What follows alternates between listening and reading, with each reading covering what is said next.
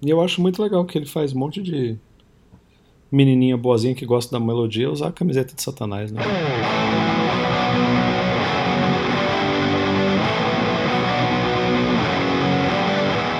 Oi, ouvintes! Bem-vindas e bem-vindos a mais um episódio. Se inscreve no canal, aproveita para apoiar, tem vários links na descrição. Na descrição do vídeo tem também os links para você encontrar esse podcast na sua plataforma de streaming predileta. Também tem o e-mail, que é o disco@canalcena.com, ou se você estiver escutando pelo YouTube, deixar seus comentários lá. E hoje eu tô aqui com mais um pai de Alice. A gente teve o Rodrigo, que foi o primeiro pai de Alice de, do programa. Agora a gente tem mais um. E mais um, não, eu fui pai primeiro da Alice. Ai, tudo bem, vai. Eu vou deixar você falar isso. Mas eu queria muito fazer a minha introdução, apesar de que as pessoas já viram quem é no thumbnail e nas redes, eu tenho uma introdução bem longa para fazer, porque eu vou até tomar fôlego, porque eu tô aqui para apresentar o cara que é meu chefe no Family Mob, meu sócio na Foto Foto Foto, um exímio churrasqueiro, um cara que limpa tudo com baby wipes, conserta tudo com fita crepe, resenha pedal no YouTube, fala abobrinha no Senna, virou picapeiro na quarentena e conserta picape com fita crepe e baby wipes, é guitarrista do Desalmado, já gravou o piloto desse programa pelo menos umas cinco vezes nos últimos dois anos, e o que ninguém sabe é que a música de abertura desse programa é uma faixa do Rick Chain, mas tem também uma trilha de abertura que entra antes, que foi feita pelo meu convidado, Estevam Romero. Boa noite. Acabei de limpar o chão da cozinha com baby wipes. Tá vendo? Esqueci alguma coisa na minha introdução? Ah, falou, você não falou que eu sou fotógrafo. Eu falei que você é meu sócio na foto, foto, foto. Eu falei você... foto três vezes. Tá, e videomaker? E videomaker, desculpa. Mas você resenha pedal no YouTube, isso aí já dá uma ideia de que você é videomaker, porque menos. você está no YouTuber. Mas dá pra você revisar pedal fazendo vídeos feios, eu faço vídeos bonitos. Tá, então a gente troca pra resenha pedal no YouTube com vídeos de cinematografia espetacular. Não, espetacular eu não diria, mas é um pouquinho mais cuidado. Tá, entendi. Tá. tá todo mundo escutando esse episódio em casa, então não precisa estar tá de fone, você pode estar tá escutando é, pelo computador vendo isso no YouTube e o seu celular está ali do lado, ou tem uma caixinha de som, então dá para botar uma trilha sonora de fundo, porque no uhum. vídeo a gente não pode colocar, senão né, a gente vai ser preso pela Sony. Sim. E eu quero saber se você tem aí uma trilha sonora para indicar para o seu episódio. Lembrando que você tem, ao mesmo tempo que você tem uma reputação de metaleiro a zelar, Sim. você tem uma reputação de metaleiro a quebrar. Sim, exatamente. É por isso que eu escolhi esse disco. Hum. Eu escolhi o disco Conquistador do Dylan Carson, que é o cara do Earth. Sim. E esse disco é muito bom. E é um loop infinito de guitarra maravilhoso. E é triste, e é feliz, e é metal, e não é metal, e é tudo. E tem 32 minutos, então acho que esse episódio dá pra ouvir duas vezes esse disco. Ouve o mesmo disco duas vezes, tá Isso. ótimo. Muito bom. É, você sabe muito bem o que você veio fazer aqui hoje, porque Sei você já muito fez bem. várias vezes. Sim, exatamente. Eu até mudei tudo aqui. Tá, você tá preparado? Não, mas vamos aí. Então vamos lá. Eu sou a Maia e esse é o disco.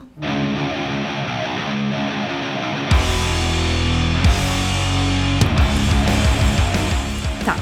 Primeira pergunta a pergunta original era qual foi o disco que você escutou vindo para cá. Inclusive faltou uma coisa aí no seu, na minha apresentação, você esqueceu de falar que sou eu que edito esse programa.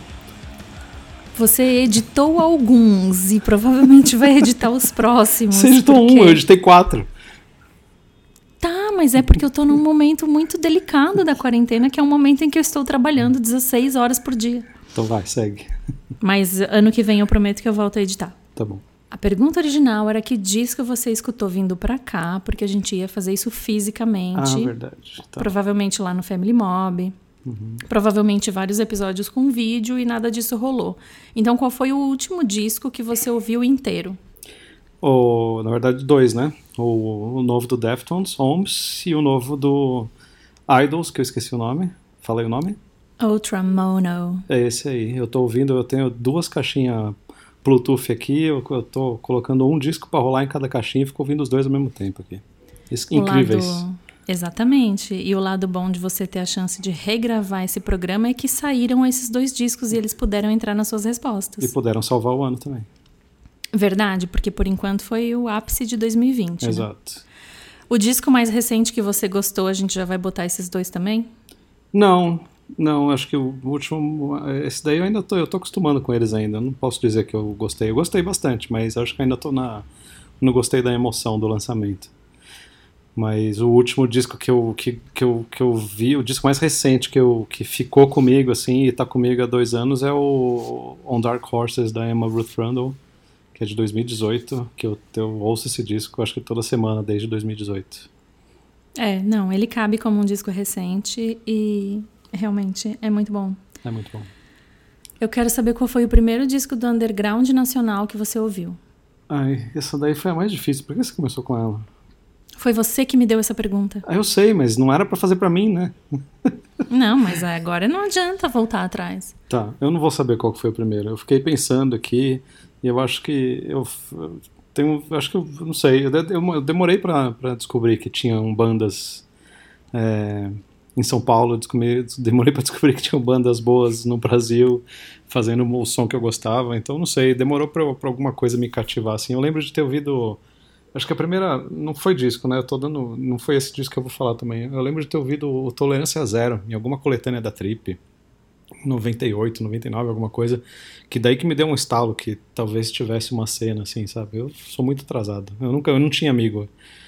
É, amigo do metal para me apresentar a música quando eu era entre meus na minha adolescência entre meus 15 e 20 anos eu descobri tudo sozinho mas um disco que ficou, que é o disco mais antigo, que eu acho que é um disco que ficou inteiro na minha cabeça, que não é na verdade nem é um disco, é um EP, e que ficou inteiro na minha cabeça e que eu escuto até hoje, é o Espelho de Carne do Are You God, que é de 2002. Esse disco é muito foda, muito incrível e acho que marcou uma galera. Não só Sim. eu.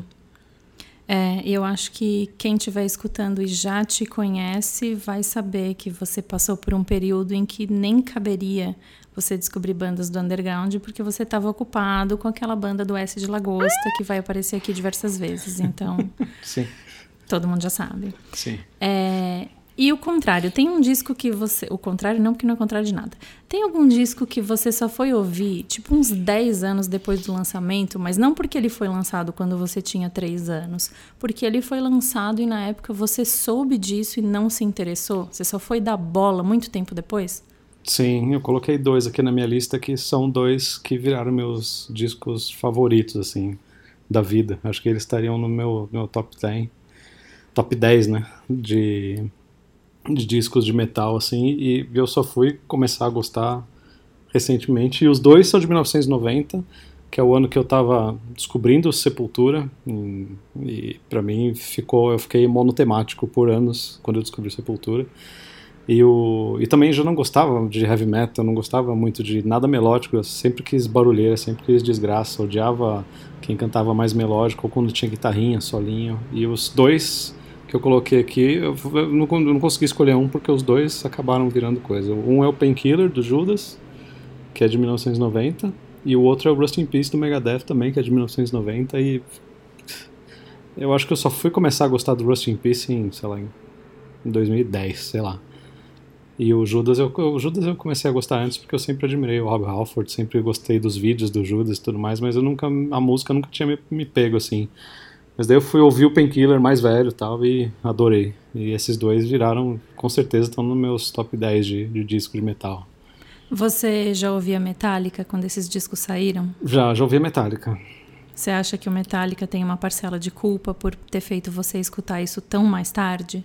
Hum, Não sei, mas acho que não, não acho que não. O Me- o Metallica, na verdade, nessa época, pra mim era o era o mais melódico que eu ouvia nessa época, assim, o mais perto de algum de um, de um metal um pouco mais polido, sabe, bonitinho. Então, não- acho que era meu meu gosto mesmo, que era podre demais, e não me não me permitia.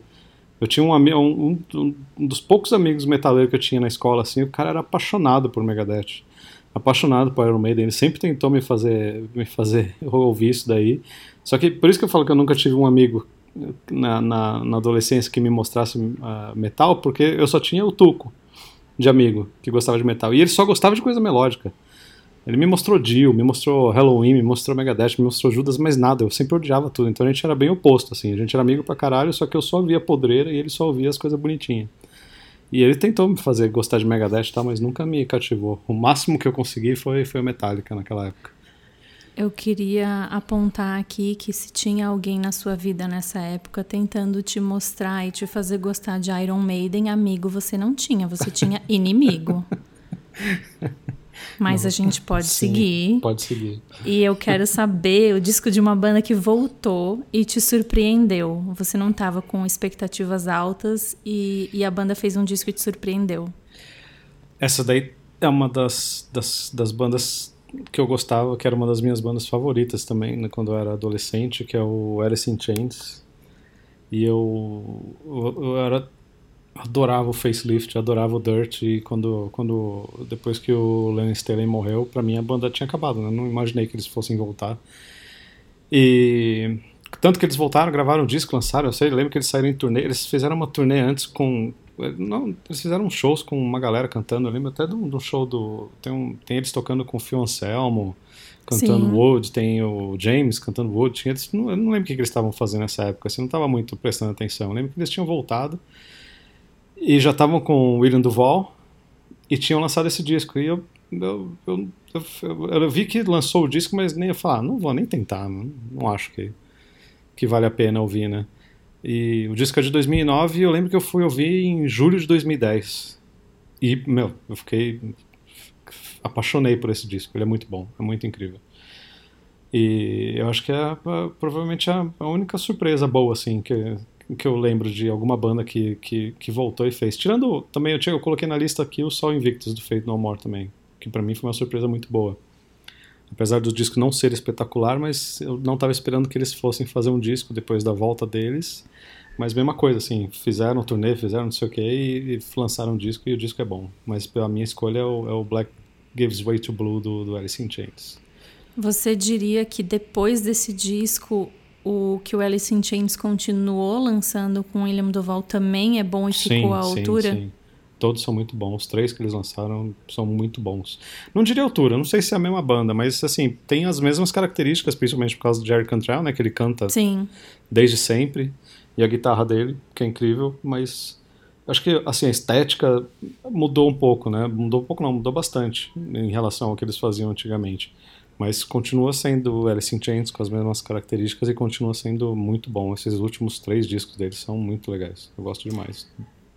Eu tenho uma pergunta paralela que é uma pergunta pessoal que me ocorreu quando eu estava escutando o episódio do Rafa quando foi ao ar, uhum. porque a gente falou tanto sobre Alexis on Fire e ele falou que Syrian Color é tipo uma das bandas prediletas dele.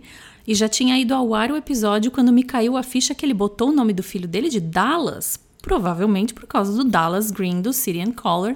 Agora me fala se a Alice na verdade é Alice in Chains. Também, também é. também é por causa de Alice in Chains, com certeza. Eu sempre gostei desse nome. E Alice não era o primeiro nome quando, quando a Tatu ficou grávida da Alice, mas sempre ficou. A gente decidiu o nome dela na hora de registrar, eu perguntei pra Tatu, assim, na hora que ela tá. Eu falei, ó, tem que ir lá, eu tô descendo lá no terra pra registrar, vai ser, vai ser o quê? A gente falou, ah, vamos de Alice, ela tem cara de Alice. A gente esperou ela nascer pra ver com, o que, que ela tinha cara. E Alice era um dos primeiros nomes que tinha vindo na cabeça e foi o que ficou. E sim, com certeza é por causa do Alice in Chains. Tá, então desses 50% dos convidados que eu tive até hoje é, eram pais, né? Eu vou ter que perguntar agora pro Rodrigo o que, que é a Alice da Alice dele. Sim, verdade. Porque temos o Dallas do Dallas Green, uma Alice do Alice in Chains e mais uma Alice. Hum. Agora eu quero o contrário, eu quero um disco que você esperou muito, muito, e aí ele te desapontou demais. Hum. É o, para mim é o Roots do Sepultura. Eu, eu não sei, eu, o que eu usei dia é o disco da minha vida, e é o disco da vida de muita gente também. E o Roots, na época, para mim, eu com meus 18 anos, é, 15. nada. Não, 18. Não, 18. 15 no QZD, né? É, 18 no Roots, em 96. É, eu, com os meus 18 anos, não, não. Eu tava esperando outra coisa, eu tava. Não outra coisa, assim, eu tava esperando. Não sei. Eu. eu órfão do, do Chaos AD, né? E fã do Chaos AD, eu tava esperando uma continuação do Chaos AD. Não acho que o Roots é a continuação do Chaos AD. Naquela época eu já tava azedo com New Metal, com essas coisas que estavam começando, esses, essas guitarras graves, essas coisas. Não sei, nunca me agradou. E daí, quando Sepultura lançou o Roots, veio justamente o que eu não queria que fosse, assim. Então, para mim foi uma decepção bem grande na época, assim. Eu, lógico, gostei, fui no show, tudo. Sempre foi a banda que eu admirei e tudo mais, mas não atendeu minha minha expectativa de, de vir um, um Chaos AD 2. Sim, é, acho que num falatório você já falou isso, que você É. queria o Chaos AD 2 e não aconteceu. Pois é. é. Então, já que você já entrou na polêmica, fala pra mim um disco polêmico do qual você gosta. Então, mas o disco não é polêmico. Eu não consegui achar um disco polêmico, porque eu só gosto de coisa normal. Eu não tenho Tá. nada, não tenho. um- Eu gosto de bastante coisa, assim. Eu sou meio eclético. Mas eh, o disco em si não é polêmico, mas eu acho que é polêmico eu gostar desse disco.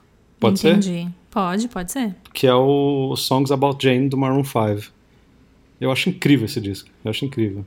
E assim, eu acho que é, é, eu, eu, não, eu não prestei atenção quando ele saiu, quando, quando ele foi lançado, que 2002, sei lá o que estava acontecendo. Mas eu lembro que um dia eu peguei o disco pra ouvir, um dia, sei lá quando, né? Acho que uns 10 anos depois que ele saiu. E eu fui ouvindo o disco. E o disco tem 12 músicas e eu conhecia todas. Então é aquele disco que eu não sei quantos singles teve esse disco, acho que deve ter mais, deve ter tido mais de cinco, né? Porque tem cinco músicas ali que são muito bombadas. E mas sabe quando você ouve um disco, você fala, caralho, eu conheço essa música, caralho, eu conheço essa música assim, e não sei, é um disco pop pra caralho, mas que sempre me agradou porque eu acho que tem uma estética legal, é tudo torto, tudo fora do padrão assim, é o vocal do cara, que nem sei o nome, não é padrão. é, os arranjos são, são, são um monte de coisa nova, assim. Não sei. É um disco que eu, que eu ouvi, assim, meio de curioso e ficou. Eu gosto desse disco. Eu acho que a resposta ficou perfeita para a pergunta que você criou em cima, que é a polêmica de você gostar desse disco. Sim. Porque realmente não é um disco polêmico, mas eu já tô prestes a encerrar o episódio por aqui, porque acho que não tem como polemizar mais do que isso. É. É, eu tô tentando lembrar o, o nome dele e não consigo, mas fala. É, eu não vou lembrar o nome dele. O vocalista, você diz, né? É. É, O que, que você ia falar? Não, é que tem uma curiosidade sobre esse disco. Hum, Que ele é. Esse disco, quando o. Isso quem me contou essa história foi o, o Jean do Labella, que é meu sócio no Family Mob, que é do, era do Diesel, né? E eles foram para os Estados Unidos nessa mesma época, em 2001, 2002, logo depois do, do, do Rock in Rio. do Rock in Rio. E eles, eles conseguiram um contrato, assinaram um contrato com a gravadora, que é a J Records, que é a gravadora que lançou o Songs About Chain do Maroon 5. E quando eles foram assinar com o Clive Davis na J Records, ele tava com esse disco na mesa e falou: "Ó, Isso aqui é o meu próximo lançamento e a gente tá apostando todas as fichas nesse disco, no Songs About Chain, do Olha Maroon só. 5. E daí esse disco do Maroon 5 estourou e acabou que o, o Diesel acabou ficando de lado, porque eles tinham assinado também com o Clive Davis na mesma época, tal, e o Diesel acabou ficando de lado, não sei se por causa do Songs About Jane ou, ou relacionado, mas enfim, os caras não Sim. precisavam de mais nada porque tinham lançado um disco estrondoso e o Diesel ficou de lado. Sim. Meio de sem querer ou por querer, sei lá, não sei. Aí eu já não sei a história, mas é, foi na mesma época, assim, só de. Porque tá- eu sei que tá cheio de fã de Diesel aqui e talvez gostassem de saber disso. É, é que eu tô aqui calculando que eu não lembrava que fazia tanto tempo que o Maroon 5 era uma banda Sim. grande, assim, famosa. Ah. E realmente faz quase 20 anos. Ah, e uma coisa que eu lembro aqui, que eu lembro não, é que eu vi procurando sobre o disco, é que teve alguma música desse disco que é hit, que eu não vou saber qual é, ela foi pro top 10 de- dessas Billboard, não sei o que, dois anos depois que o disco já tinha lançado. Então é desses discos que ficou, sabe, três, quatro anos rendendo pra todo mundo, assim, pra banda, pra gravadora. Exatamente. É. Foi bastante também o caso do que eu já mencionei no falatório, que é o No Doubt. O No Doubt Sim, ficou quase sim. quatro anos em cima de um, É. de um disco e... Adam Levine. Adam, Adam Levine. É. Ou Levine, ou não sei. Adão Leviano. É esse aí mesmo. É, Quero agora o disco de um super grupo. Ah, esse daí pode cortar, qualquer um do Audioslave. Calma. Mas tem mais uma. Eu sei que tem mais um super grupo que você não achou nada super. Audioslave nem, nem precisa mais falar. Todo mundo já sabe. Isso aqui é É. unanimidade. Tem um outro super grupo que eu sei que você esperava mais e não foi nada super. Ah, o, o Giraffe, Giraffe, Giraffe Tongue Orchestra, que é a banda que era o, o, o Brent Hintz do Mastodon, William Duval do Alice in Chains e o Ben Wyman do Dillinger Escape Plan. E na bateria quem gravou foi o Thomas Pridgen. E quem produziu esse disco e gravou esse disco foi o Steve Evans, que é um produtor amigão nosso. E eu lembro que ele contava as histórias de gravação desse disco e tal. E para mim tinha tudo para ser um, um negócio incrível, porque tinha três caras das bandas que eu gostava pra caralho, né? Alice in Chains, Mastodon e, e, e Dillinger Escape Plan. E pra mim tinha tudo para ser um negócio incrível. E, cara, sei lá, é uma decepção esse disco. Uma decepção bem grande, assim. O disco é chato. É chato, não é que ficou um disco mediano, é chato de ouvir o disco. Eu e... me lembro de você falar que é um disco que você tentou ouvir de cabeça para baixo para ver se funcionava e não funcionou. Sim, é, nada, nada deu certo. Eu, eu já abandonei, já fiz todo, todos os tipos de experimentos que você faz com o disco, eu já tentei. Sabe, é, ouvir a semana inteira, repetidas vezes, para acostumar com o disco. Já deixei o disco parado dois anos e fui ouvir depois e nada, nada funciona. Desisti do disco. Você é bem azarado com supergrupo, porque esse é um supergrupo que envolve bandas que você gosta muito, mas eu ainda estava pensando numa outra resposta que ela, que era o Killer Be Killed. Ah, não, mas esse daí não. Esse daí eu nunca tentei gostar, não. Mas envolvia gente de todas ah, as bandas sim, que você gosta. Sim, sim, sim. Mas, mas é, não tinha muito que dar certo, assim, esse daí, eu acho. Não sei. Por quê? Qual era o problema de juntar todo mundo? Era tipo aquelas seleções que não funciona? É, eu acho que é. E esse disco aí também ficou estranho. Você ouve o disco, parece que cada um colocou. Não ficou uma mistura, entendeu? Ficou um elemento de cada um, assim. A hora que o Max canta, é, parece música do Soulfly, a hora que o, o, o Greg Puciato canta, parece música do Dillinger. Na hora que o cara do Mastodon canta, parece, sei lá, não ficou, parece ficou parece portfólio, sabe? Sim. Parece um mashup de todas é, as bandas. É, parece um mashup, é. Parece aquelas montagens que o povo faz misturando banda. Não, Sim. Esse daí não, esse daí eu já não esperava. Não, não esse foi daí não nada tinha esperança. que... É. Tá, entendi. É. E qual é o disco mais superestimado da história para você? Ah, esse daí eu vou colocar o Slave também, qualquer um do Audioslave. Eu, não, é, eu, eu, também fico muito impressionada. Eu não, não consigo entender como é que o povo valoriza isso, não, na boa. Eu, e assim, eu, eu, também eu nunca fui muito fã de Rage Against the Machine e também nunca fui muito fã de, de do vocal do Chris Cornell, o, o, a banda dele. Soundgarden, Soundgarden. lembrei? Eu até gostava de umas coisas. Aquela assim. banda lá. Aquela banda lá. Eu até gostava de umas coisas tal, mas eu sempre achei o vocal dele um pouco monótono, talvez, assim, sabe? Eu adoro Sim. umas músicas, tem um monte de música do, do Jesus Christ Pose, tem uma, umas músicas incríveis do Soundgarden. Mas. Uh, Black Hole Sun, adoro essa música, mas Sim. nunca consegui gostar de discos inteiros, assim. Spoon Man é legal pro caralho. E daí parece que quando o cara foi pro, pro Audioslave, cara, parece que ele só, só sabia cantar uma nota, assim, sabe? Tem uns singles lá que é umas coisas muito irritantes de voz dele. E daí, É. sei lá, eu, falei, eu, eu até cheguei a ouvir no começo assim, e falei, pô, será que essa mistura aí vai salvar os dois? Porque eu já não gostava de Rage Against the Machine, já não gostava de, de do vocal dele no Soundgarden e já não gostava de tudo do Soundgarden. Eu imaginei que talvez pudesse ser uma, uma mistura boa, mas não. Nossa. Não sei, beiro, pra mim, beiro constrangedor. Sim. E é engraçado, porque às vezes vai que eles tivessem feito uma mistura com alguém de alguma outra banda que a gente nem gosta absolutamente, sei lá, vai que chamava, chamassem o, o Chester do Linkin Park e eu Sim. ainda desconfio que poderia ter ficado melhor. Sim. Até com ele, que eu acho também extremamente chato. Uhum. E então é, é- é muito misterioso como é que juntou aquela gente e saiu algo tão ruim. É, é, Né? não sei. Eu acho que, não sei, ou foi algo muito querendo ser pop e muito querendo ser música de rádio que, sei lá. É, é, é bem complexo. É, não sei, não sei. Não. Nada ali funcionou. Quer dizer, É. funcionar funcionou, Funcionou, porque funcionou, foi enorme. É, é funcionou. é. Mas funcionou da mesma maneira que o Iron Maiden também é enorme, né? Enorme por enorme. Não vai Não justificar muita provoca, coisa. não provoca, Mariane. Tá, parei. O disco mais subestimado da história. O disco mais subestimado da história, provavelmente só eu conheço, e você, porque eu te indiquei esse disco, e eu... O quê? Não fala. Por quê? Porque as pessoas vão saber. Mas é ótimo esse disco, e todo mundo tinha que conhecer esse disco. Ah, mas eu não tô pronta. Mas é tão bom esse disco. Tá, vai. Ele merece ser reconhecido. Você tá falando sério, não é pra eu falar? Não, tá, vai. Eu, eu vou tentar ser madura. Você quer que seja um segredo, é isso? Não, não, pode falar. Não, então não vou falar. Então corta essa pergunta. Não, fala. Eu tô sofrendo, mas fala. Pode falar. É um disco de uma banda que existiu por, sei lá, quatro anos, chama Apollo Up. E o disco chama Ch- Char Ch- Chariots? Chariots. Chariots, Chariots of Fire. Pra mim é, é espetacular esse disco. Eu, eu não sei como essa banda não, não aconteceu. Não sei, não sei. Eu gosto muito desse disco, ouço direto esse disco também. Ele é meio mal gravado até, mas é muito bem tocado. Muito, eu gosto de todas as músicas, de ponta a ponta, assim. E eles lançaram outro EP depois também, que é bem legal. Sim, muito mas, bom. Mas é, esse disco aí, sei lá.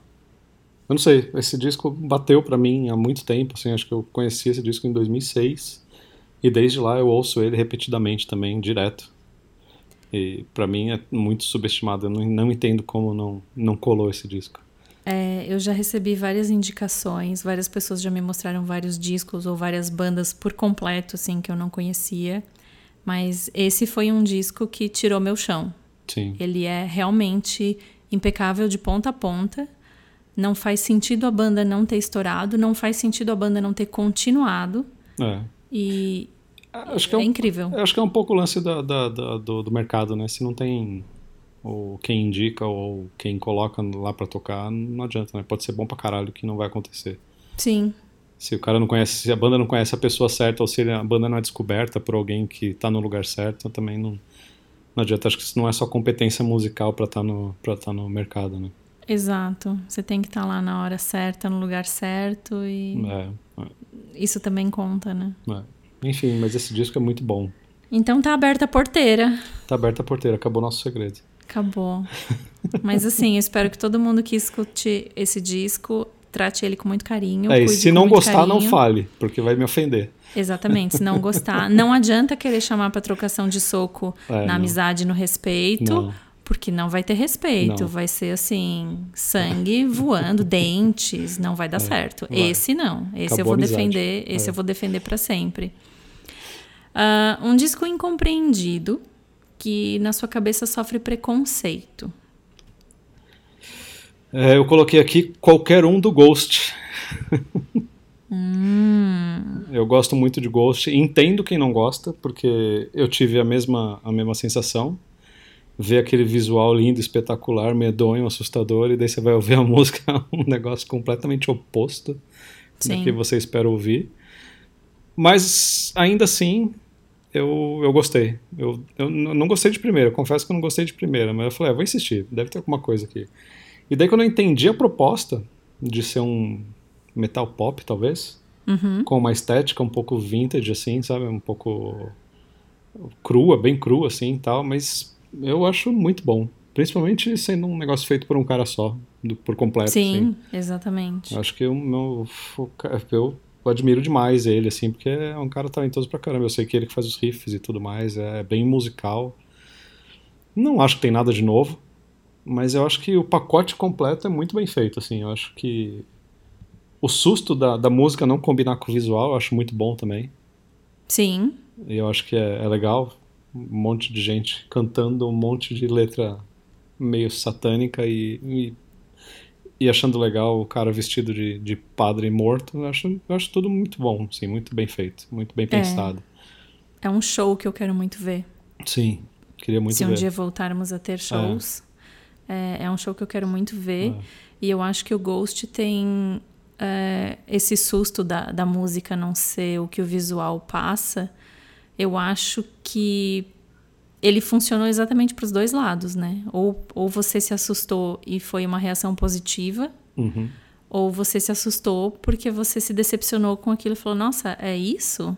É, Então, acho que muita gente que não gosta de Ghost não gosta porque a surpresa acabou sendo negativa. sim. E eu acho muito legal que ele faz um monte de menininha boazinha que gosta da melodia usar a camiseta de Satanás, né? Acho. Exatamente. Já vi acontecer. E eu acho que eu prefiro, apesar de ser apresentadora, eu deveria estar calada, mas Sim. eu prefiro muito mais a surpresa de ver o Ghost e ouvir o Ghost e, e me surpreender, Uhum. do que a surpresa de ver o Darkness e ouvir o Darkness e falar: ah, tá. É, É. exatamente o que eu imaginei que era. Sim, exato. É, né? exato. Que é a mesma coisa. Acho que duas bandas que eu uso muito de exemplo, que a- as pessoas torcem o nariz e eu consigo entender, e pra mim é indiferente. Eu não torço o nariz e também não gosto. É, os Scissor Sisters, pra quem viveu essa época mais disco, ou mais ali os anos 80, e ouve agora e fala: nossa, cover de tudo que eu ouvi na minha adolescência. Uhum. E quem torce o nariz pro Darkness falando a mesma coisa. Ah, eu prefiro ouvir as bandas originais. Sim, E- exato. Mas no Ghost você não tem esse argumento. Não, não tem banda original. Assim, apesar do, do que eles. Do, do som que eles fazem não ser nada novo, não, eles não estão. Não sei, não vejo nada que eles estão copiando. Eles estão pegando um monte de, de elemento de bandas de talvez rock pop, assim, sei lá, tem, tem, tem Bee Gees, tem ABBA, tem tudo ali misturado, só que eles estão dando uma, uma reformulada com um tiquinho de metal, assim, e com a estética que é legal pro caralho. Muito bem Sim. cuidado, muito bem pensado. Eu gosto muito. Tem um disco do underground nacional que você quer divulgar? Que você acha que podiam estar Divulgar? mais. É, Divulgar no sentido de, de, de fazer as pessoas conhecerem ou fazer as pessoas conhecerem. É, então eu vou fazer, vou fazer propaganda aqui dos meus afiliados do Cabra Negra, uma banda lá de Jaraguá do Sul. Na verdade, o guitarrista é de Blumenau. Que é a banda do Roger, do, do Hauser também, grande camarada. Abrigo, abrigou eu e o meu amigo Alex em, em dia de enrascada, lá no Sul, lá recentemente. Sim. E eles gravaram esse disco lá no, no Family Mob em. não vou lembrar quando, janeiro, fevereiro, talvez? Não, dezembro. Dezembro. Foi dezembro. Dezembro do ano passado eles gravaram o, o Abismo e lançaram esse ano, agora no meio da quarentena, e o disco é muito foda. E eles gravaram o disco inteiro em um dia lá no Family Mob. Ah, não me surpreende. É, o Roger é muito bom. Excelente baterista, lindo, gato, gostoso, tudo. Eu ia perguntar se na hora da edição, pra quem estiver vendo no YouTube, você coloca assim no meio do vídeo uma foto do Roger e uns coraçõezinhos em volta. Pronto, posso pôr. Tá? Pra ficar registrado. É isso. Mas é Roger muito legal esse disco. É muito legal esse disco, é muito bom. Muito bom, está divulgado. Pergunta lógica, óbvia, já foi respondida lá no começo, todo mundo sabe. O disco que você mais ouviu na vida? Ah, então, não. Eu, eu tenho- acho que tem um empate técnico aqui entre o Chaos AD e o Injustice for All.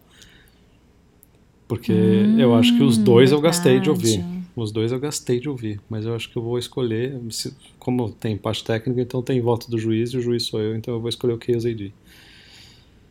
Qual foi o critério que você usou para fazer essa escolha? Porque eu gosto mais. tá. Tá ótimo. Pronto. Ah, o AD pra mim é o disco, sei lá, é o disco definitivo, assim. Pra mim é, o- é o. É um marco. É um marco, é. É, um, é o. Antes do AD, depois do. E Eu acho que o, Você tá Prom- fazendo trocadilho com AD? É, então.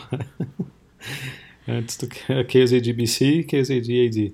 E eu, o- eu acho que eu não sei, acho que mudou muita coisa e virou referência pra muita gente, pra muita banda, pra muito tudo assim, então hum, definitivamente.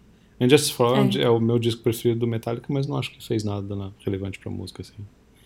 Eu acho que o Injustice for All foi relevante pro próprio Metallica. Sim, sim, é, Pra é. música. Acho que É. ali era um processo deles, mas um Sim. processo externo não foi, né? É, o KZD não, o KZD fez fez metal dar uma curva, eu acho. Sim. Eu acho que faz sentido. E eu tenho uma pergunta que eu acho que vai resgatar um disco mais ou menos da mesma época do Chaos AD, que é um disco que pra você perdeu o brilho. É, da mesma época do que o AD tem o, o Far Beyond Driven do, Meta, do Pantera, mas Sim. na verdade eu acho que de perder brilho, acho que todos do Pantera, né? Sim. É, perdi o respeito. Lógico, tem, mantenho o respeito ah, musical, porque, Sim. porque também tudo que eles fizeram é absurdo, desde o, en- entre, entre Vulgar Display of Power e, e o Far Beyond Driven, muita coisa assim também mudou por causa desses discos e eu acho que é inegável falar que o Pantera também mudou muito. O- Sim. O, metal, né? Mas não sei, mas também pessoas, né? Tem seres humanos en- envolvidos, então tudo pode mudar. E pra mim mudou bastante. Sim. Perdi o respeito pelas pessoas, perdi o respeito pelo Anselmo e E sei lá, e por tudo que ele tá envolvido, né? Também gosto pra caralho do Down, não consigo. Apesar de saber que o Down é um monte de, um monte de caipira que tá lá e, Sim. e, e a gente sempre soube disso, mas, sei lá, muda, né? As pessoas se revelam e, não sei, pra mim É. perdeu o brilho total. Foi um pouco do que a gente falou no falatório, né? De É. quando acaba a sua banda favorita, às vezes a gente não consegue. Às vezes a gente nem deve separar o artista da obra, mas isso é conversa para um falatório com cinco partes, né? Sim, é. Então- É, é, então, mas não sei, nesse caso, acho que. Principalmente banda que a gente conhecia moleque, assim, a gente não tinha tanta banda pra, pra, pra ser referência. E a gente pegava os caras como, sei lá, como heróis, né? Exato. Então, sei lá, o meu, o meu, o meu vulgar display of power, eu, eu, eu lembro que o meu encarte era virado pra ficar na foto do Dimebag, assim, eu não usava capa, eu usava a foto do Dimebag de capa. Ó, CDs, capas, quanto é, tempo. então, exato. é. Eu fiquei muito triste quando o Dimebag morreu. Eu fiquei, foi, pra mim foi muito triste. Mas assim, nessa época, em 2004, quando ele morreu, já tava entendendo mais ou menos assim. Você sabe que os caras são mó caipirão, tal, aquela coisa. Sim. né? E daí já me começou a dar um ranço, assim, por causa desse tipo de, de norte-americano, assim, sabe? Caipirão, Sim.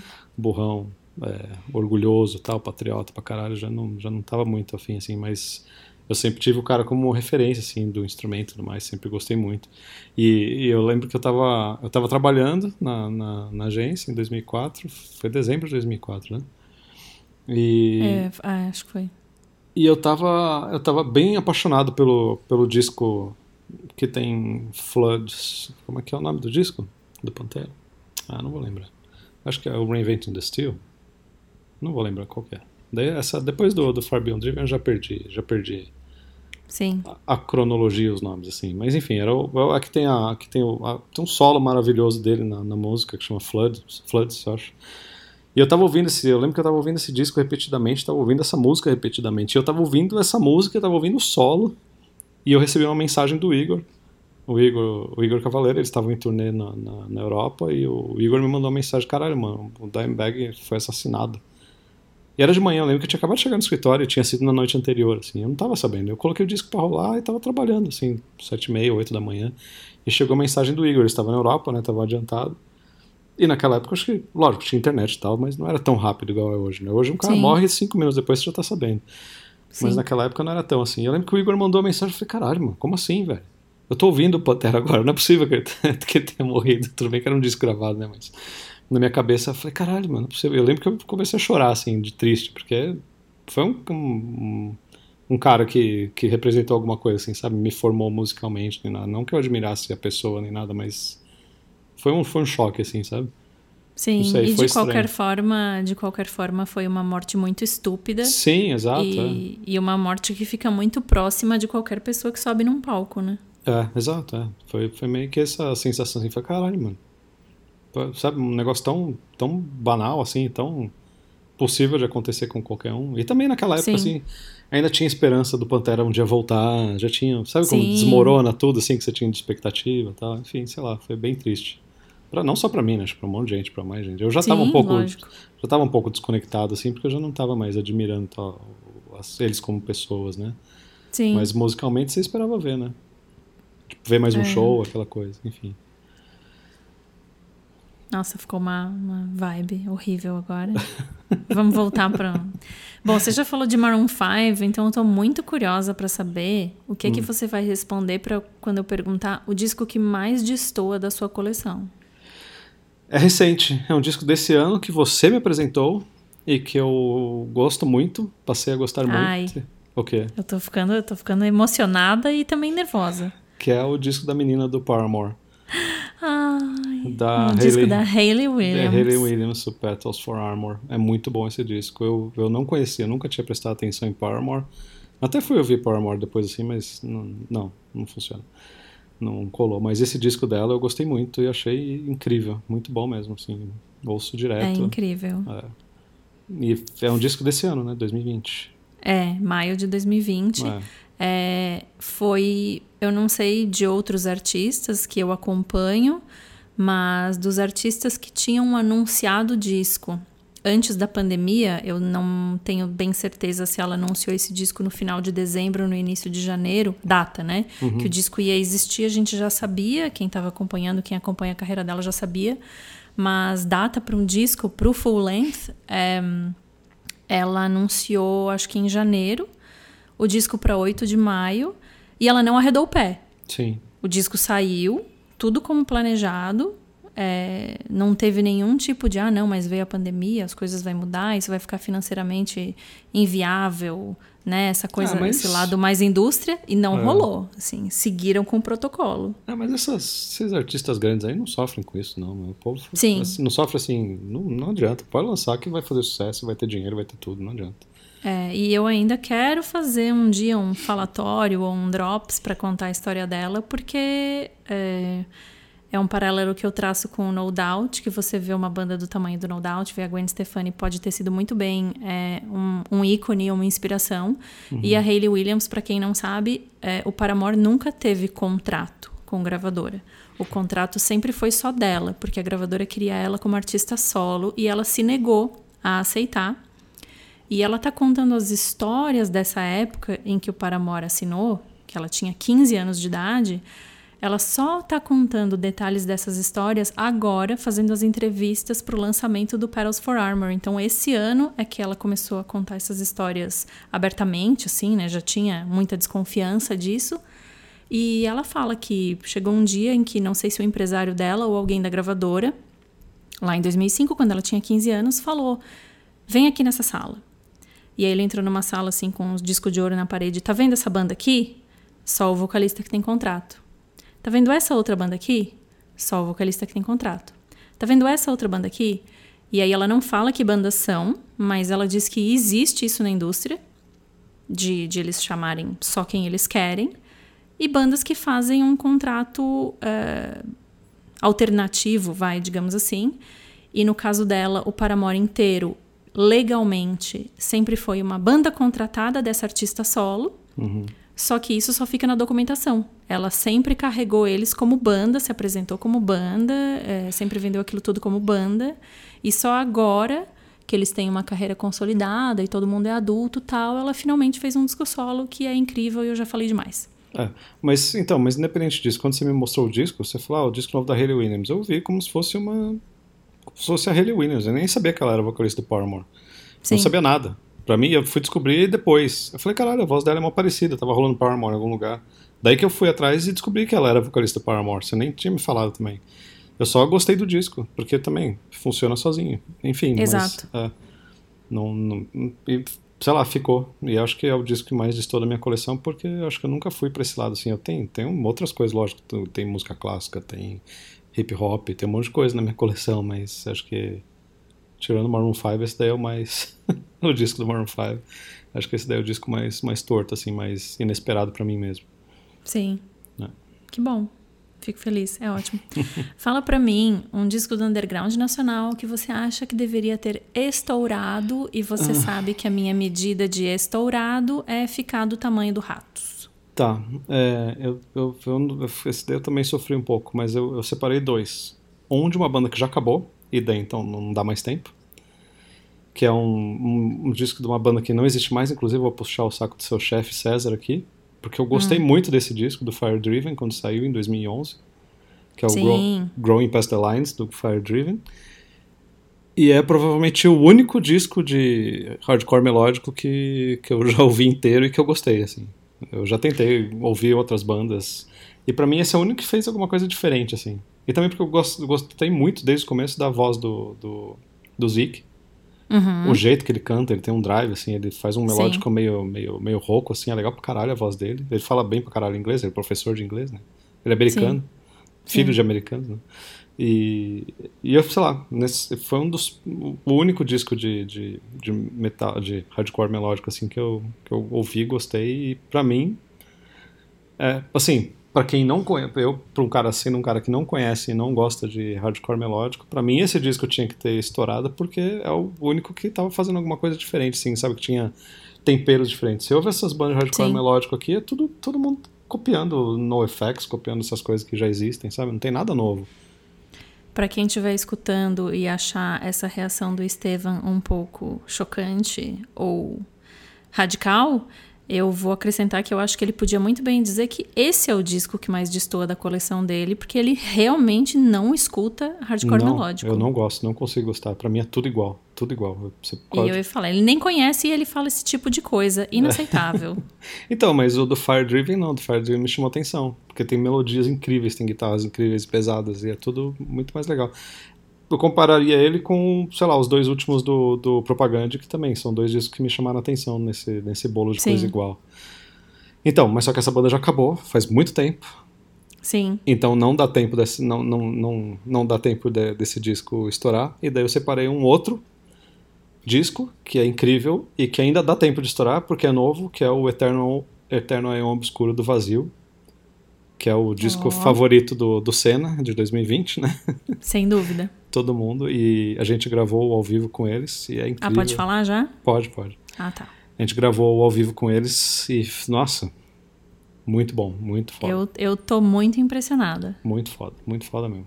Ao vivo, incrível. Essa, esses caras têm que, têm que ir muito longe, assim. Paguei um pau, de verdade. É, eu acho que durante a gravação do ao vivo eu até esqueci a minha função de fotógrafa e fiquei meio que de boca aberta é. assistindo. É, é legal pra Porque é, é uma coisa que você não pisca. É. Então eu escolhi um disco de uma banda que já acabou e um disco de uma banda que tá. que acabou Coente. de sair, que dá pra. ainda dá tempo de estourar. Ainda dá tempo de estourar, é verdade. É. Vamos trabalhar para isso. O Senna vai trabalhar para isso. Sim, sim. Qual é o pior disco da sua banda favorita? Ah, isso é fácil, esse você responde. É o Roots. Não, é o Saint Anger do Metallica. Ah, tá. Ah, mas ai, para, o Metallica não pode ser sua banda favorita. Não é, mas é uma das, né? Ai, mas, mas o melhor disco do. Me... Bom. O que? Melhor vai. disco do Metallica é o quê? É o Saint Anger? Sabemos. Claro que não. Então. É o Ride the Lightning, depois não, nenhum claro mais não. importa. Não, é o Injustice for All. Ah, tá bom. E o Load. Vai. ah, isso é verdade, né? Você gosta muito do Load, Load, defende Adoro. ele com argumentos. É. É o, é o melhor pior disco da minha banda favorita. Esse faz bastante sentido. Sim. Você acha que o Load ele é considerado um disco do Metallica ou ele ia ficar mais confortável na sua coleção ou numa discografia de banda se ele fosse um projeto paralelo? Se fosse um projeto que, paralelo, que definitivamente. Casualmente, que casualmente inclui membros do Metallica. Sim, exatamente. É. Eu acho. Acho que é isso aí. É, pô, os caras do Metallica vão fazer um projeto rock and roll aí e tal, vão tirar um tirar umas férias e fazer um projeto rock and roll. Daí lança o load. Fala, porra, legal pra caralho. Tá Ia ser muito bem, mais bem aceito também. Sim, acho é. que faz sentido. É. é. que eu fiz essa pergunta para entrar na pergunta que é o disco de um projeto paralelo que você acabou gostando mais do que os discos da banda original. E daí eu inverto a sua resposta que você deu ali do, do Metallica fazer um projeto paralelo, que para mim o Point Blank do Nail Bomb é o disco do Sepultura que era para vir depois do Chaos AD. Nossa! Porque eu acho também assim incrível. Bom. Point Blank é muito bom, é muito bom esse disco. E para mim é o, é o, é o é a evolução, não a evolução do Chaos AD, porque talvez na, naquela época, assim, para mim tinha muito do industrial, assim, que talvez não. Na época não me agradou, hoje me agrada muito mais, mas para mim é, o, é o, a continuação do Chaos AD, assim, linda, maravilhosa, do jeito que tinha que ter sido o Roots, do jeito que eu esperava que o Roots fosse. Porque você acha que ali é uma combinação de industrial e, e, e do metal do Sepultura que Sim, que está na medida, assim, Isso, que, é. que, nada se sobre se sobressai demais. Exato, é, é. É muito faz bom aquilo lá. Faz bastante sentido. Se tirasse o não não tirar o Alex Newport porque lógico ele faz parte do negócio e ele construiu o negócio, mas se não tivesse o vocal dele seria um, um disco de Sepultura e seria lindo, incrível. Sim. Eu acho e muito vale bom. lembrar que, que o Alex Newport é o Roger do underground americano, né? O Roger qual? O Roger do Hauser. Por quê? Porque ele é lindo, não, ele é um não, produtor não é perfeito. Não, não é lindo. Ah, para. Não, para. ele estava no. Eu vou ter um quadro dentro do site do Senna. É um quadro, não é uma coluna, não é um artigo, é um quadro. Eu vou ter um quadro dentro do site do Senna chamado Duelo de Galãs. e eu já deixo aqui esse furo de reportagem de que o Alex Newport é um dos envolvidos no primeiro, na primeira edição desse quadro. Entendi, tá. E a banda, a banda dele atual é maravilhosa. É, eu gostava é do Red Fudge, Love. É, o Fudge Tunnel é muito bom também, eu gostava bastante. Mas é meio viagem demais, meio chato em alguns lugares, mas é bem legal. Mas enfim, Point Blank pra mim é, é sensacional também. Esse disco é muito bom. Um disco que você gostaria de apagar da memória Hum. para poder ouvir de novo pela primeira vez. Eu escolhi um disco que que eu, eu queria ouvir porque na época que ele saiu, eu não é que eu não prestei atenção, eu gostei, que é o Facelift do Alice in Chains. Mas acho que na época eu tava tão sei lá, eu era muito cabaço musicalmente, eu era muito eh, eu tava muito no metal também, e eu gostei do Facelift meio de assim, de tabela, porque tava rolando e fui descobrindo Alice in Chains com com, com a MTV e tudo mais na época, né? Sabe? E tem Sim. também. É um disco que tem, sei lá, cinco hits, sei lá, que rolaram nessa época do grunge e tudo mais. Eu escolhi ele porque eu gostaria de apagar para poder ouvir. Eu queria muito ouvir ele hoje, com a cabeça que eu tenho hoje, e, e ficar surpreso de novo com esse disco, cara, sendo uma novidade. Sem ser influenciado por MTV, sem ser influenciado por nada, assim, sabe? Eu queria muito ter a sensação de descobrir esse disco. Mas, mas mesmo sem a influência da MTV, você queria ouvir ele hoje, com Hoje, a idade que você sim. tem, com as referências que você tem. Isso hoje, porque eu acho que eu ia me apaixonar por esse disco instantaneamente. Tá. Coerente. É, Achei que você ia falar de Sepultura. Não, ah não.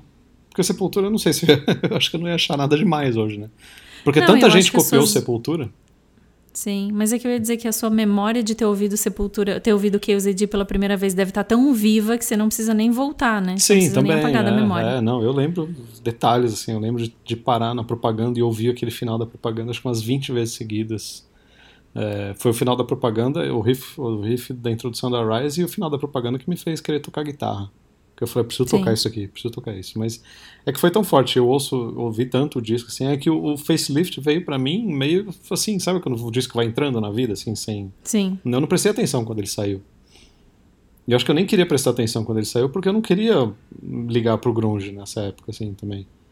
Então eu tava Ah. muito prestando atenção no metal. mas que bonitinho, porque você tá falando que o disco te escolheu. Sim. Ele sim. foi entrando na sua vida e ele que Foi, gostou de você. foi, é. Ah, sabe, é, porque é aquelas músicas que eu ouvi no rádio, assim. Sei lá, tem, deve ter um monte de música do Capital Inicial, sei lá, que eu sei cantar. Porque se ouve de tabela no rádio, se ouve tocando em algum lugar, você sabe cantar, você conhece a música. Só que eu não gosto, não quis gostar. Esse, o, o, o, o grunge nessa época, assim, também empurrou um monte de coisa nos anos 90, assim, pra gente. E o único que foi ficando, foi ficando e eu fui gostando foi Alice in Chains. Nunca gostei de Pearl Jam, nunca gostei de Soundgarden, nunca gostei de, sei lá, Sim, então, pra Nirvana. mim. É, Nirvana. E, e, e- o Alice in Chains, não. O Alice in Chains sempre chamou minha atenção. Eu sempre falei, caralho, isso aqui é bom. Disso aqui que estão me empurrando, isso aqui é bom. A próxima pergunta que eu tenho é mais Hum. ou menos da- dos, dos pilotos do disco, quando os pilotos ainda não eram nem gravados, né? Quando eles eram conversa de bar. E eu acho que foi você que me deu essa pergunta, mas eu não tenho certeza, que é o disco que você gostaria de apagar da história. Uhum. Você, não me deu, você não me deu ela em forma de pergunta, mas você falou que apagaria um disco da história para ver o circo pegar fogo e Sim. tudo mudar. É, e daí quando eu te falei isso, eu falei que eu queria apagar o Black Album do Metallica, né? Exatamente. Porque pra mim o Black Album mudou o metal. Mas não foi esse disco que eu escolhi. Eu escolhi, escolhi apagar o Nevermind do Nirvana. O que, que aconteceria, você acha? Ah, não sei. Eu queria ver o que aconteceria, porque tava tão. O metal cabelo tava tão em alta nessa época, né? Guns N' Roses, Motley Crue, Metallica, o próprio Metallica com, com o Black Album, né? Um- então, sei lá, o metal polido, o rock mais glam, assim, tava tudo tão em alta. E na hora que veio o Nirvana ficou tudo feio, sujo e desafinado. Sim, Então, sabe, tudo que tava bonito, polido, a gente já falou disso no, no falatório também, tudo que tava sim. tudo certinho, assim, o metal tava subindo. O Metallica colocou metal no mainstream, tudo aquilo. Guns N' Roses também já tinha colocado o, o- hard rock no mainstream e tudo mais. Daí veio o Nirvana e colocou a música suja, feia, desafinada lá no, no coisa. Não sei, mas pode ter sido bom. Acho que não teria, talvez não teria vindo o Chaos AD se não tivesse o Nirvana, Sim. sabe? Porque acho que o metal polido, bonitinho, ia ter ficado em alta e não sei se, se teria entortado tanto. Não sei se o thrash metal teria entortado tanto se não tivesse um Nirvana mostrando um rock mais feio e agradando, entendeu? Então não sei. Então eu gostaria de apagar, não porque eu não gosto do disco. Eu aprendi a gostar desse disco na marra, né? Sim. Mas, mas eu, eu gostaria de apagar para ver o que aconteceria com a, com a subida do, do metal que estava rolando nessa época. Mas você acha que aquilo já não estava perto do ponto do desgaste? Porque se você mencionou o Motley Crue e o Motley Crue já estava fazendo isso em alta desde, vai, 83. Já eram quase 10 anos ali nessa. Você não, Eu acha sei, que mas- em algum momento ia quebrar? Não, ia, mas, eu- mas acho que ia durar mais do que durou. Tá. Porque eu acho que assim, o, o- a- não teve mais banda depois do Metallica, do Black Album. Não, não. Não teve mais banda de metal, assim, que, que virou desse tamanho nem nada, assim. Então acho que talvez pudesse render mais coisas, sabe? Não sei. Acho que teria teria surgido mais, mais metálicas, talvez, não sei. Ou o Metallica talvez não tivesse feito o load, por exemplo, sabe? Tivesse mantido um negócio no meio da fórmula do Black Album. Não sei. Sim. Porque eu acho que o, É. O- o Metallica colocou o metal no mainstream. E o Nirvana colocou o rock no mainstream. Só que ele colocou o rock geral, assim, né? Não colocou o rock. Rock já tava no mainstream, já tinha outras bandas e tal, mas colocou um rock mais, mais solto, né? Mais, mais... O punk, talvez, no mainstream, não sei. Não é essa mistura, o grunge, né? Mas Sim. acho que, acho que deu, deu uma, um- uma mexida ali no, no bagulho que, que desandou um monte de coisa, né? Não sei o que, que teria sido, mas eu, então, mas por isso que eu escolhi esse disco, porque eu acho que se não tivesse tido esse Nevermind do Nirvana, acho que o, o rock e a música pesada teria sido muito diferente nos anos 90, nos anos 2000. Eu acho que você escolheu esse disco porque você quer manter a hegemonia do metal e você é um metaleiro. Sim, talvez. Porque eu fiquei muito puto Ouve. quando saiu esse disco na época. Houve Maroon 5, mas agora tá aí, ó. Falando que quer acabar com Sou Nevermind. poser, né, porra? É. Tem Bem coisa de minha pose. metaleiro, né? É, é. Aí, ó. Poser. Quem, quem são os Isso. mais poser? Os metaleiros. É isso, É pronto. por isso. É. Fala pra mim o disco que você gostaria de ter estado no estúdio durante a gravação. Você virou uma mosca lá, ou você tem a capa da invisibilidade do Harry Potter e você tá lá quietinho no cantinho, só observando. Eu escolhi dois, pelo mesmo motivo. Eu escolhi o Rush do Rush, que é de 74, e escolhi o Kill Em All do Metallica de 83. E eu escolhi esses dois discos porque eles tinham tudo 20 anos quando eles escreveram esses discos, quando eles gravaram esses discos, quando lançaram esses discos, na verdade, né? Então eles tinham Sim. tudo 19 quando gravaram. E tinham entre 17 e 18 quando começaram a escrever, provavelmente. E, e para mim, assim, se eu me colocar nessa idade entre 17 e 20, eu, eu, eu não sei de onde que o ser humano consegue tirar a capacidade de escrever dois discos desses, como o Rush e o Kill Em All, Tá, com essa idade. Faz, então, faz então eu queria muito ver moleques talentosos como eles gravando esses discos para ver uma coisa que para mim é, é- é- é inconcebível, assim, inconcebível assim, eu, eu, não sei que tipo de formação que uma, uma criança tem que ter para chegar e, e gravar um disco como Rush, Rush com 20 anos. Sim. Então, eu, eu queria muito ver eles gravando esses discos, assim. E o Kill Em All também é a mesma coisa pra mim. Porque, assim, apesar de ser um disco ah, tecnicamente fraco, apesar de ser um disco um, tanto mal gravado pra época já também, sei lá, é incrível. As composições são incríveis. Apesar de também... Não é à toa que o disco seguinte é o melhor disco do Metallica. Ai, meu Deus, você vai insistir nisso. Claro, Então, beleza, que seja. Também pode ser Ride the Lightning, porque eles tinham 22 anos. viu? E também, Tá pra mim também é inconcebível. Eu com 22 anos era um idiota, com 20 anos mais idiota ainda. Então pra mim é um, é um negócio que, assim, na minha, dentro da minha formação, assim, eu não conheço ninguém com essa capacidade, assim. Mesmo que, você, mesmo que você coloque, sei lá, o Sepultura quando eles fizeram o, o Arise, eles tinham 23, quando fizeram o, o Beneath the Remains, tinham 21 também, é, é espetacular. Tem várias coisas espetaculares aqui. Sim. Não sei, mas pra mim o Rush, principalmente, é um negócio assim, foi caralho, mano. Acho que nem se eu estudasse 50 anos música eu conseguiria fazer um disco desse. É, é, é, uma, é, umas coisas bem inexplicáveis, né? Sim, é, é. Então, eu não sei, eu escolhi esses dois porque eu queria muito voltar no tempo e ver isso daí acontecendo, assim. Porque pra mim é, é muito fora da minha, da minha realidade. Eu acho que você está se aproveitando da posição de editor desse programa para ficar escolhendo dois discos. Não pode escolher dois discos. Eu Mas quero saber tá. um disco só, Tá um só, que você gosta isoladamente, que você não gosta da banda. Que a gente também já teve essa conversa sobre ter lealdade a discos e não a discografias inteiras. Não é porque é dessa banda X que eu vou amar e idolatrar e me, me obrigar a gostar do disco. Tem algum disco que você gosta isoladamente, que você ouve só esse e nenhum outro da banda? É, eu acho que eu vou colocar o. o- eu já, já usei esse disco, eu vou repetir ele, o Rust in Peace do Megadeth. É só ele que você ouve. É, odeio tudo que vem antes e odeio tudo que vem depois. Só ouço ele. O que, É. que ele tem de diferente do resto que te faz gostar? Hum, não sei, não sei. Realmente não sei, porque quando eu, eu, eu nunca gostei de Megadeth, igual eu falei lá no começo, eu nunca gostei. E quando eu peguei pra ouvir, eu não peguei ele pra ouvir, eu peguei outros pra ouvir. Eu fui ouvindo as coisas do Megadeth, assim, tentando conhecer. Na hora que chegou nesse, eu falei, caralho, que disco é esse? Incrível. E eu acho que não é só pra mim, eu conheço outras pessoas que têm essa mesma coisa, né? Mas eu acho que, eh, não sei, acho que o que vem antes não agradou, ali tá no ponto exato, e o que veio depois também não agradou, então não sei. Acho que é, é mais de, de bater um disco, um momento, a estética, capa. Capa nem gosto da capa, acho feia. E eu não gosto Tá. do vocal do Dave Mustaine também. Mas nesse disco eu aceito o É. vocal dele. Entendi. né? Mas do mesmo, jeito que é, do mesmo jeito que eu poderia falar, sei lá, o Destroy Raising Proof do Meshuggah, que pra mim é, também tá no meu top 10 de disco, assim. Eu adoro esse disco, amo esse disco. Mas nada que veio antes, nada que veio depois faz sentido pra mim no Meshuggah. É só o disco mesmo. Só o disco, né? Você me trapaceou E escolhi e, dois discos. e escolheu dois discos. que inferno, viu? Agora não, ah, sério, agora é um disco só. A- Tá. O futuro da humanidade depende disso, tá? Porque um ET caiu na Terra Hum. e o ET nunca ouviu música. Ele não sabe o que que é música, ele não tem essa noção. E ele caiu na Terra, ele caiu aí no seu quintal. Você tem a oportunidade de mostrar pro ET um disco que tem que ser assim, tem que ser o disco seminal, crucial, que vai servir como uma faísca, assim, vai despertar no ET o amor eterno pela música. Ele vai ficar fascinado, maravilhado, e você precisa que seja um disco só. É um disco que você vai usar para abrir essa porta. Hum. Que disco é esse? Então eu escolhi dois discos.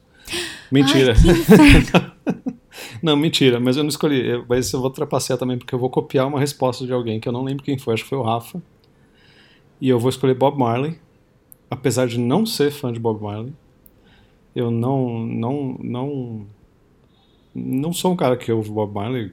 Eu, entendo, eu tenho, eu já ouvi vários discos dele e tudo mais, mas eu escolhi o Êxodos do Bob Marley, porque eu acho que se for para mostrar para um ET ah, uma música bonita, com melodias, com tudo mais, você pode escolher Beatles, pode escolher o que for, mas eu acho que tem que ter um elemento muito importante que é mo- mostrar que na Terra tem problema e que tem ah, e que tem briga para ser lutada. E eu acho que as letras do Bob Marley são incríveis para isso também.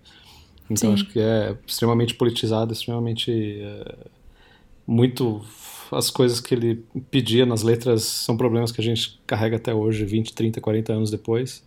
E eu acho que, sei lá, acho que se fosse para mostrar, eu acho que eu mostraria Bob Marley por assim, por ser música boa, por ser música tranquila, por apresentar melodia, por apresentar um monte de elemento legal e por apresentar algo politizado e algo com mensagem algo que, que, que é uma das principais coisas da música para mim, que é ah, a música como forma de protesto. Sim. Então acho que para mim seria o pacote completo mostrar Bob Marley. Bom, você realmente copiou do Rafa a sua resposta, mas eu vou permitir, porque pelo menos você escolheu um disco só. Sim. E, o meu E- segundo disco para essa resposta. Não, mentira, não tem. Tá, para, chega. Tá, chega. chega. porque acabou, Tá. tá? Eu quero Parei. saber se você tem considerações finais. Não, não tem. Eu gosto muito do seu programa, ouço todos os episódios. E é isso. Espero que você continue com o programa aí. Ah, que legal.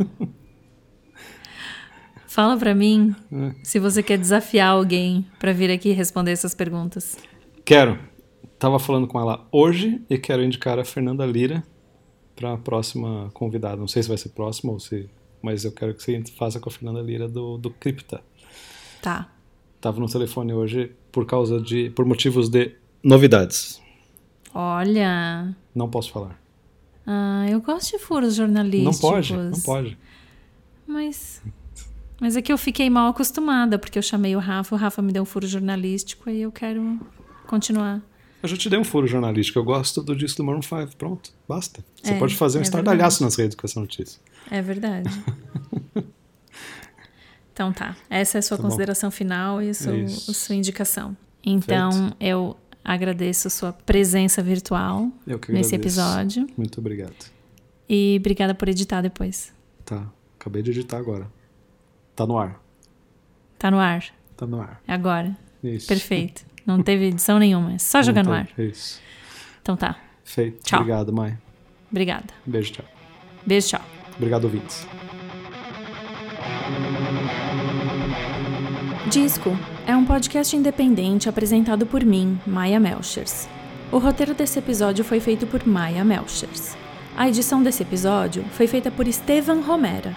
E a foto da thumbnail desse episódio também foi feita por mim, Maia Melchers, durante o show do Desalmado no Fabric em dezembro de 2019, abrindo para o Ângelus Apátrida. A música de abertura é do Rick Chain.